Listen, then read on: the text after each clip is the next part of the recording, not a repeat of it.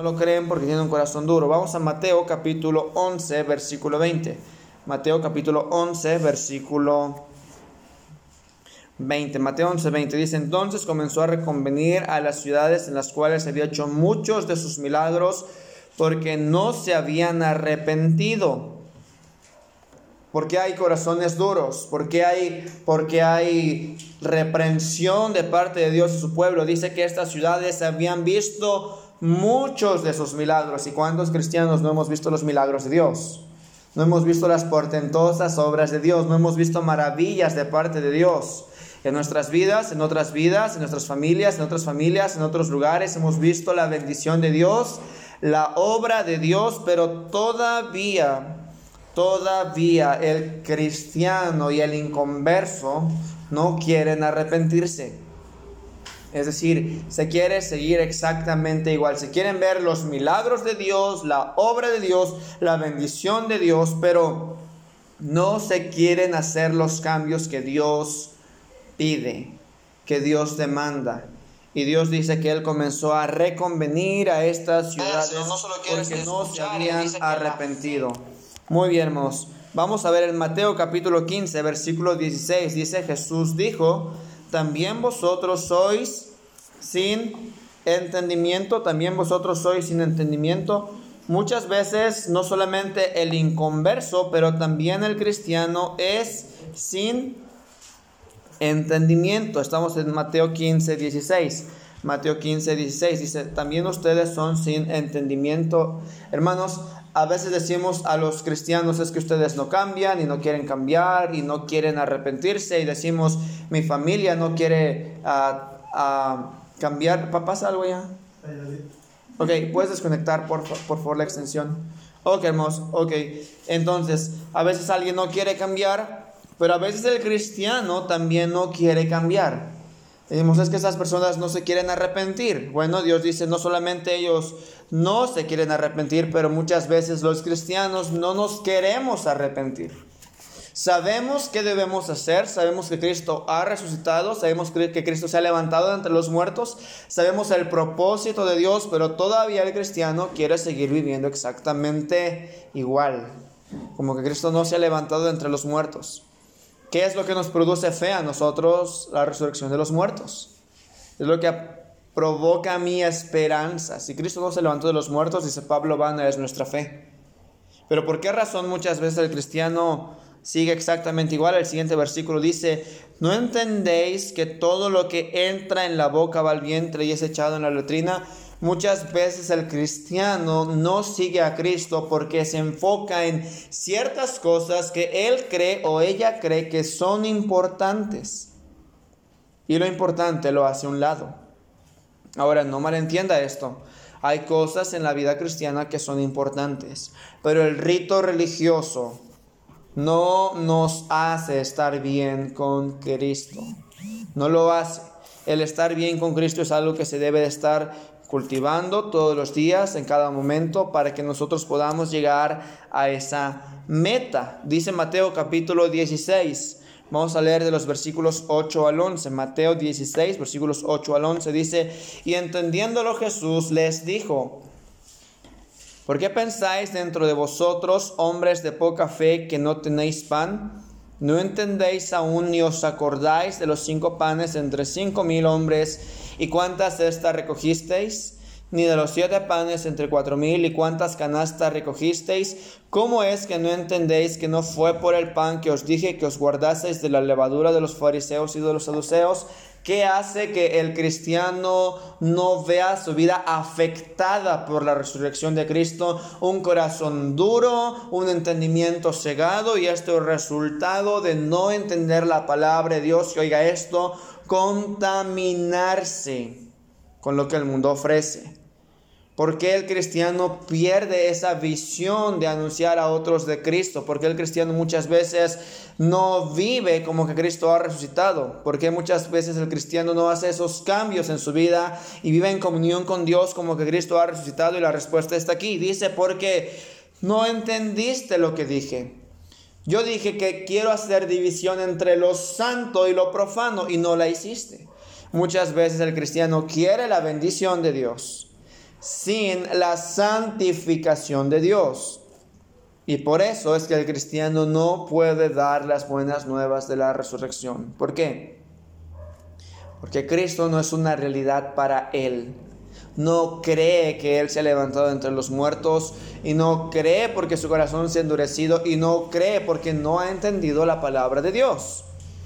Dios desea que el cristiano pueda vivir este tipo de vida, una vida entregada y apasionada y que afecta la resurrección su vida. Si Cristo resucitó, no va a haber incredulidad, sino va a haber fe. Si Cristo resucitó, no debería de haber poco entendimiento, sino debería haber claridad en cuanto a la luz del Evangelio y en cuanto a la vida práctica.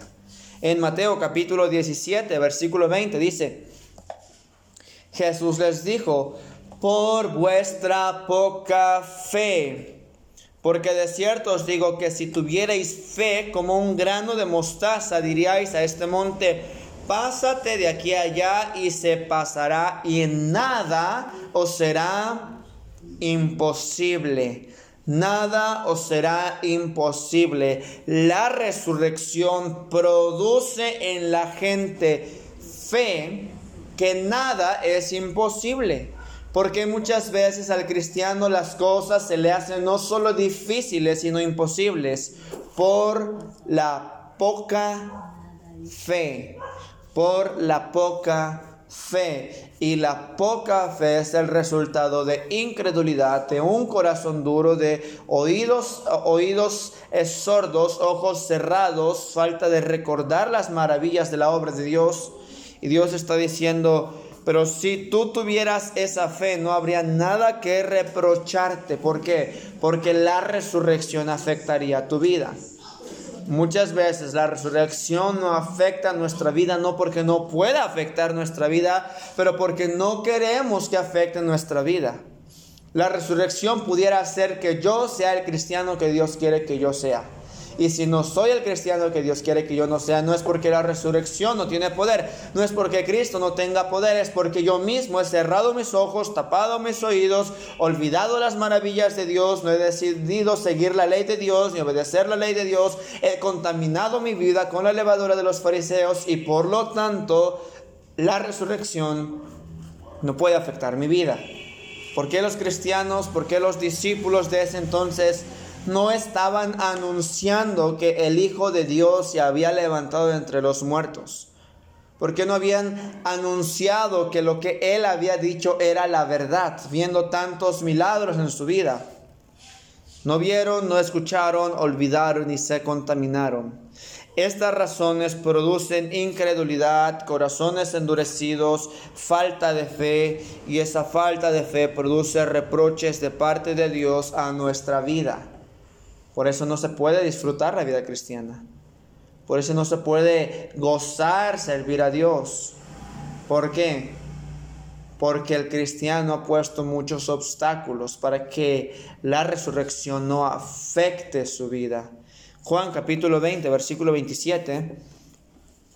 Luego dijo a Tomás, pon aquí tu dedo y mira mis manos y acerca tu mano y no seas incrédulo sino creyente. ¿Qué es lo que quiere Dios? Dios no quiere incrédulos, Dios lo que quiere es creyentes. Si Cristo se levantó de los muertos, es mi deber anunciar a las personas que Cristo se levantó de los muertos, mencionar el mensaje de arrepentimiento, dice Apocalipsis 3:19, yo reprendo y castigo a todos los que amo, sé pues celoso y arrepiéntete, ¿qué es lo que quiere Dios? Que la resurrección produzca en el cristiano un celo, un fervor, una pasión por anunciar el Evangelio por anunciar las buenas nuevas, porque el Evangelio debería afectar cada parte de mi vida. Y si el Evangelio no está afectando cada parte de mi vida, no es que a Dios se le haya acabado el poder. No es que Dios no quiera mostrar su grandeza a mí. Muchas veces Cristo mismo se pone delante de nosotros y nos dice, cree en mí, ve mis maravillosas obras. Y nosotros, por nuestro corazón duro, por nuestra falta de fe, nuestra falta de poca palabra de Dios, nuestra falta de recordar las maravillas de Dios, nuestra falta de santificación con Dios, producen poco celo, poco fervor y poco arrepentimiento. Y por eso Cristo resucitó, pero no está siendo anunciado a los demás. Que muchas veces ni los discípulos lo creen, no pueden anunciarlo a los demás. Cristo estaba diciéndole a estas personas, aunque están ustedes aquí sentadas y ustedes han escuchado mi mensaje, ustedes no lo han creído, sino que han endurecido su corazón, se han apartado de mis mandamientos y están provocando desobediencia, desobediencia. Y eso hace que Dios tenga que reprochar su incredulidad. La incredulidad es algo que llega tan fácil y tan rápido al corazón del cristiano. Porque es fácil dejar de ver, dejar de escuchar, dejar de recordar y tan fácil dejar de apartarse. Es tan sencillo hacer eso y eso produce falta de celo y arrepentimiento delante de Dios. Si el cristiano abriera los ojos, escuchara con los oídos, recordara las maravillas de Dios y obedeciera y se apartara de la levadura, entonces Dios produciría celo y arrepentimiento en esta persona. Pero muchas veces como no queremos que eso suceda en nuestra vida, porque eso implica un cambio y un cambio radical en nuestras vidas, entonces no queremos llegar a ese punto. Dice números 14, 11. Y Jehová dijo a Moisés, ¿Hasta cuándo me ha de irritar este pueblo? ¿Hasta cuándo no me creerán en todas las señales que ha hecho en medio de ellos? Muchas veces nuestra falta de incredulidad produce más irritación a los oídos de Dios que cualquier otro pecado. La falta de credibilidad a la ley de Dios y a la palabra de Dios es lo que más irrita a Dios. Por esa razón es que la gente se ve al infierno porque no creen la palabra de Dios, porque no creen lo que Dios ya enseñó en su palabra. ¿Hasta cuándo este pueblo me hará enojar? Y muchas veces por no creerle a Dios, hacemos enojar a Dios. Hermanos, Dios puede levantar grandes familias, Dios puede levantar grandes personas, Dios puede levantar todavía grandes iglesias, todavía puede hacerlo. Pero muchas veces nuestra falta de incredulidad, nuestra falta de credibilidad, nuestra incredulidad produce reproche de Dios a nuestras vidas.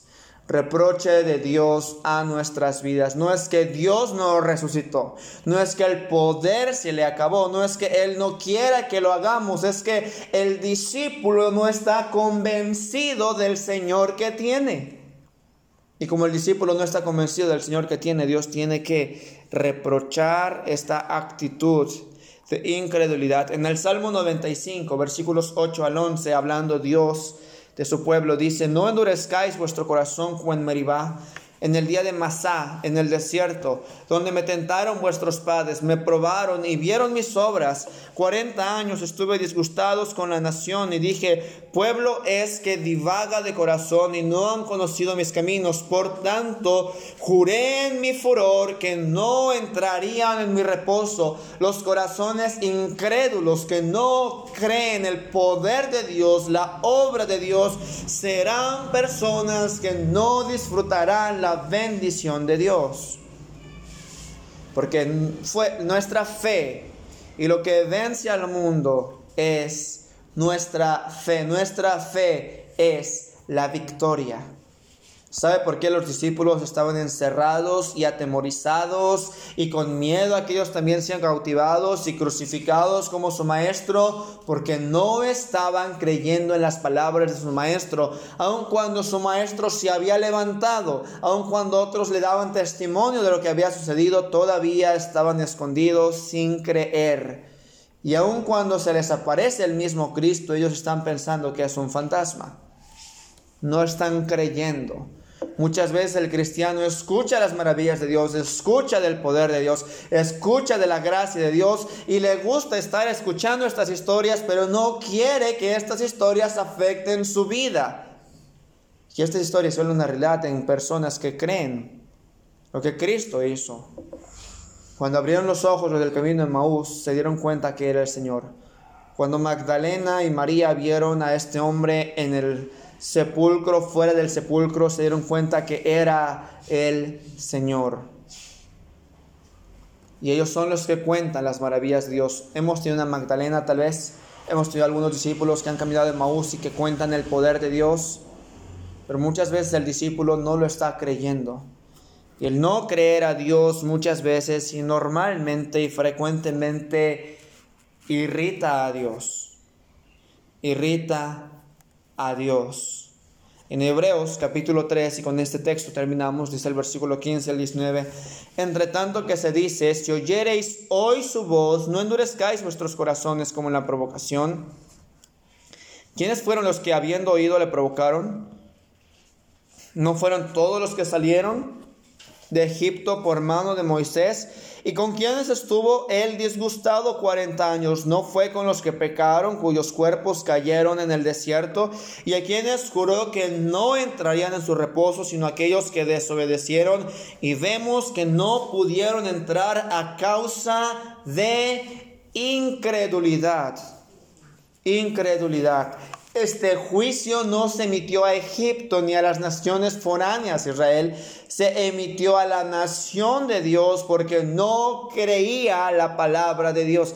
Y muchas veces el cristiano por no creer a Dios termina irritando a Dios.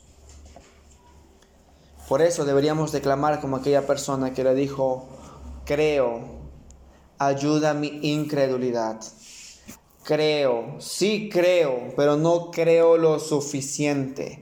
No tengo la fe necesaria para entender que eres un Dios hacedor de maravillas, pero ayuda a mi incredulidad. Tomás, después de que en este mismo evento se aparece el Salvador, le dice, Cristo, mete tus manos en mis manos y mete tus manos en mi costado y te darás cuenta que yo soy. Una vez lo hace Tomás, se inclina delante de Cristo y dice, Señor mío y Dios mío. Y le dijo, Tomás, porque viste, creíste. Bienaventurados son los que no vieron y creyeron.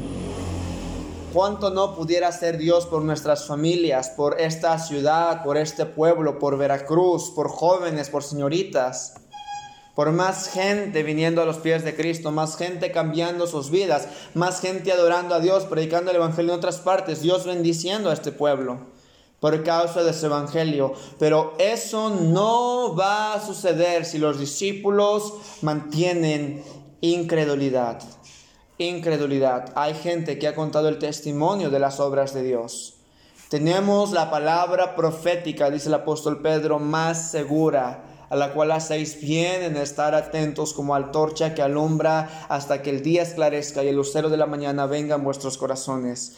Pero muchas veces, sabiendo que Cristo se levantó de los muertos, no dejamos que el poder de la resurrección afecte nuestras vidas, porque no lo creemos. ¿Cree usted en esta tarde que la resurrección de Cristo tiene poder para impactar su vida e impactar a través de su vida a más vidas? Los discípulos en este momento no lo creían, no lo creían. Pero después de haber tenido un encuentro personal con Cristo, y es lo que necesita cada cristiano en esta noche, en este lugar, tener un, un encuentro personal con Cristo, entonces su fe es fortalecida, es aumentada, el celo viene a su corazón y el arrepentimiento es continuo en su mente. Y entonces es cuando iban por todas partes anunciando el Evangelio del Señor Jesucristo. El poder de Dios no se ha acabado, su mano no se ha cortado, simplemente que el discípulo todavía guarda incredulidad en el corazón pero fe es la victoria. Dios desea que la resurrección produzca en, nosotros fe. Vamos a cerrar nuestros ojos y vamos a orar.